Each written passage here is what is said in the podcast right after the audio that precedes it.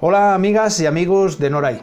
Aquí estamos para presentaros un nuevo artículo de la serie de audios y artículos escritos para la página Noray Terapia Floral. Hoy os presentamos, y perdón por la expresión, ajo y agua. A menudo nos suceden situaciones que no responden a nuestras esperanzas, gustos o deseos. Estas situaciones nos frustran, nos enfadan, nos entristecen, nos decepcionan. Nos causan una sensación interior acompañada de emociones y pensamientos que indica que se han contrariado nuestras expectativas. Dependiendo de si éstas eran más o menos elevadas, de nuestra capacidad para gestionar esa decepción y de los recursos internos de los que dispongamos para seguir adelante, este estado alterado nos durará más o menos tiempo. Incluso, en algunos casos, puede durar toda la vida. ¿Cómo podemos afrontar estas situaciones de manera sana? ¿Cómo podemos hacerlo sin alimentar al ego y sin causarnos malestar físico, emocional y mental o reducirlo al máximo? El saber popular tiene un dicho muy esclarecedor de cómo aceptar estas situaciones. Ajo y agua, que es ni más ni menos que una manera eufemística de decir a joderse y aguantarse. Este dicho popular recoge, en el fondo, una gran sabiduría a la que quiero añadir los conceptos de aceptación, coherencia y amor como recursos para salir airosos de aquellas situaciones que nos desengañan o nos fastidian. Un buen amigo ha hablado conmigo hace muy poco. Se ha llevado un desengaño amoroso y hemos charlado sobre qué hacer ante tal circunstancia. Después de un rato de reflexión conjunta y conversación, los dos llegamos a la misma conclusión, ajo y agua. Pero no contentos con la expresión, nos dedicamos a filosofar un poco sobre qué significaba en realidad. Desde el punto de vista del trabajo emocional, su significado se podría traducir como acepta y sé coherente, a lo que no está además añadir ama, como expresión de la conciencia para impregnar todo el proceso. El tema de la aceptación quedó reflejado hace tiempo en el artículo ¿Qué significa aceptar? El argumento de la coherencia está explicado en el escrito El poder de la coherencia interior. Y la cuestión del amor, con A mayúscula, se expone en el artículo Esa energía llamada amor. Todos estos artículos los podéis encontrar en la página terapiafloralnoray.com. Quizás ha llegado el momento de unar estas reflexiones en una sola de manera sencilla y sobre todo práctica. En realidad, Da igual aquello que provoque la frustración de nuestros anhelos, deseos o expectativas, ya que el resultado interno, con mayor o menor intensidad, es que sensaciones, emociones y pensamientos van a alterar lo poco o mucho que se tenga de paz interior. ¿Cómo evitar que esto suceda o minimizar sus efectos? Primera acción, aceptando. Segunda acción, siendo coherentes. Tercera acción, amando con A mayúscula. Profundicemos en ello. Vaya por delante que la acción de aceptar no va unida a la de resignarse. Esta es una confusión conceptual y emocional de muchas personas, lo cual les perjudica sobremanera. Aceptar una situación que no responde a lo que se esperaba de ella, implica permitir que ese desenlace cause en nosotros dolor, grande o pequeño, momentáneo o duradero. Pero, ¿por qué hay que aceptarlo? Porque es la única manera de trascenderlo e integrarlo, de modo que sea vivido y gastado, extrayendo los aprendizajes que la situación trae consigo. De este modo, se gasta el ego y se alimenta a la conciencia.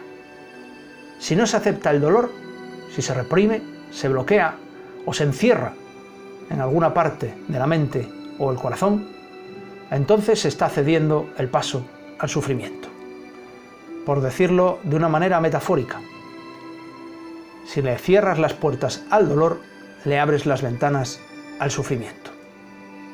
El sufrimiento es uno de los alimentos del ego, de modo que, en lugar de servir para hacer aprendizajes y evolucionar, lo que hace es mantenernos bloqueados en una situación durante días, meses o años, sin permitir que esa parte de nosotros viva en serenidad, justa medida y amor, es decir, en conciencia.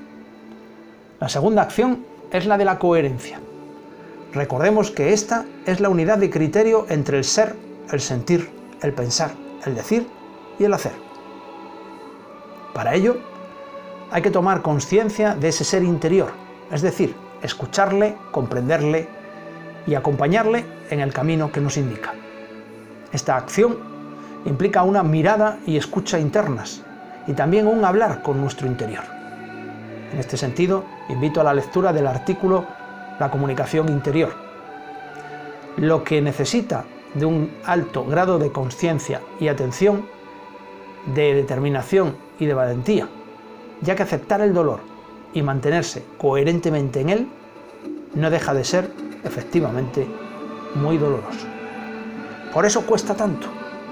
Muchas personas lo llevarían mejor si fuesen conscientes de que lo que les destruye no es el dolor, es el sufrimiento. No podemos evitar mantenernos en ese dolor, pero sí podemos actuar en coherencia con el ser interior y pensar que es un proceso y que terminará en algún momento. La coherencia con el ser interior como un estado permanente e inamovible no siempre es posible, pero si la vivimos como un proceso de avance, va a favorecer un entrenamiento o un aprendizaje profundo sobre cómo vivir la vida más desde la conciencia y menos desde el ego.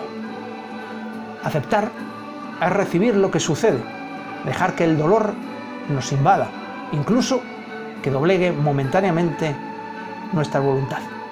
Ser coherentes es permitir que esto suceda poniendo los menos obstáculos y resistencias posibles. Es permitirnos caer al suelo transidos de dolor en la certeza de que en algún momento, no sabemos cuándo, pasará. El sufrimiento, sin embargo, nos arrodilla y difícilmente dejará que nos levantemos. Nos queda la tercera acción, amar. Me refiero aquí al amor desde la conciencia, un amor que no rechaza el dolor, sino que recibe de la vida lo que ésta le ofrece, tratando de contemplar las situaciones desde una mirada simbólica y trascendente, tratando también de extraer de la experiencia el aprendizaje para nuestro ser interior. Solo pensarlo puede provocar miedo, ya que el dolor duele mucho, duele más que el sufrimiento. ¿Seremos capaces de soportarlo?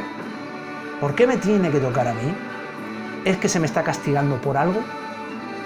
Amar se aleja de estas cuestiones para dirigir la mirada hacia otras. ¿Qué significa esto que me está sucediendo? ¿Qué aprendizajes puedo extraer de ello? ¿En qué me está haciendo la vida más consciente, más sabio o más fuerte? Pero hacerse estas preguntas cuando el dolor nos ha partido la vida, el corazón o el alma por la mitad, resulta muy complicado, a veces imposible. A veces se necesitan años para llegar a este punto, años y un proceso de transformación interior tan potente que pudiera parecer inconcebible lograrlo. Resulta a la vez descorazonador y esperanzador, pero se puede lograr. Otros y otras lo han conseguido antes. Amar es, entonces, ponerse en manos de la vida sin dejar de hacer nuestra parte, de la que muchas veces no somos ni conscientes ni nos hacemos responsables. No hemos de olvidar que ser responsable no es tener la culpa de, sino responder ante una situación. ¿Podremos algún día amar de esta manera? Quizás solo sea cuestión de práctica. Amigos, amigas, espero que este texto y estas palabras os ayuden a comprender y a tener herramientas y recursos para trabajar las situaciones que nos es complicado aceptar. Y no olvidéis que sabiduría y conocimiento son dos actitudes que incluso podría entenderse que son opuestas. Elegid la sabiduría, ponedla en práctica y aunque duela, nos ayudará a seguir adelante. Muchas gracias y hasta pronto.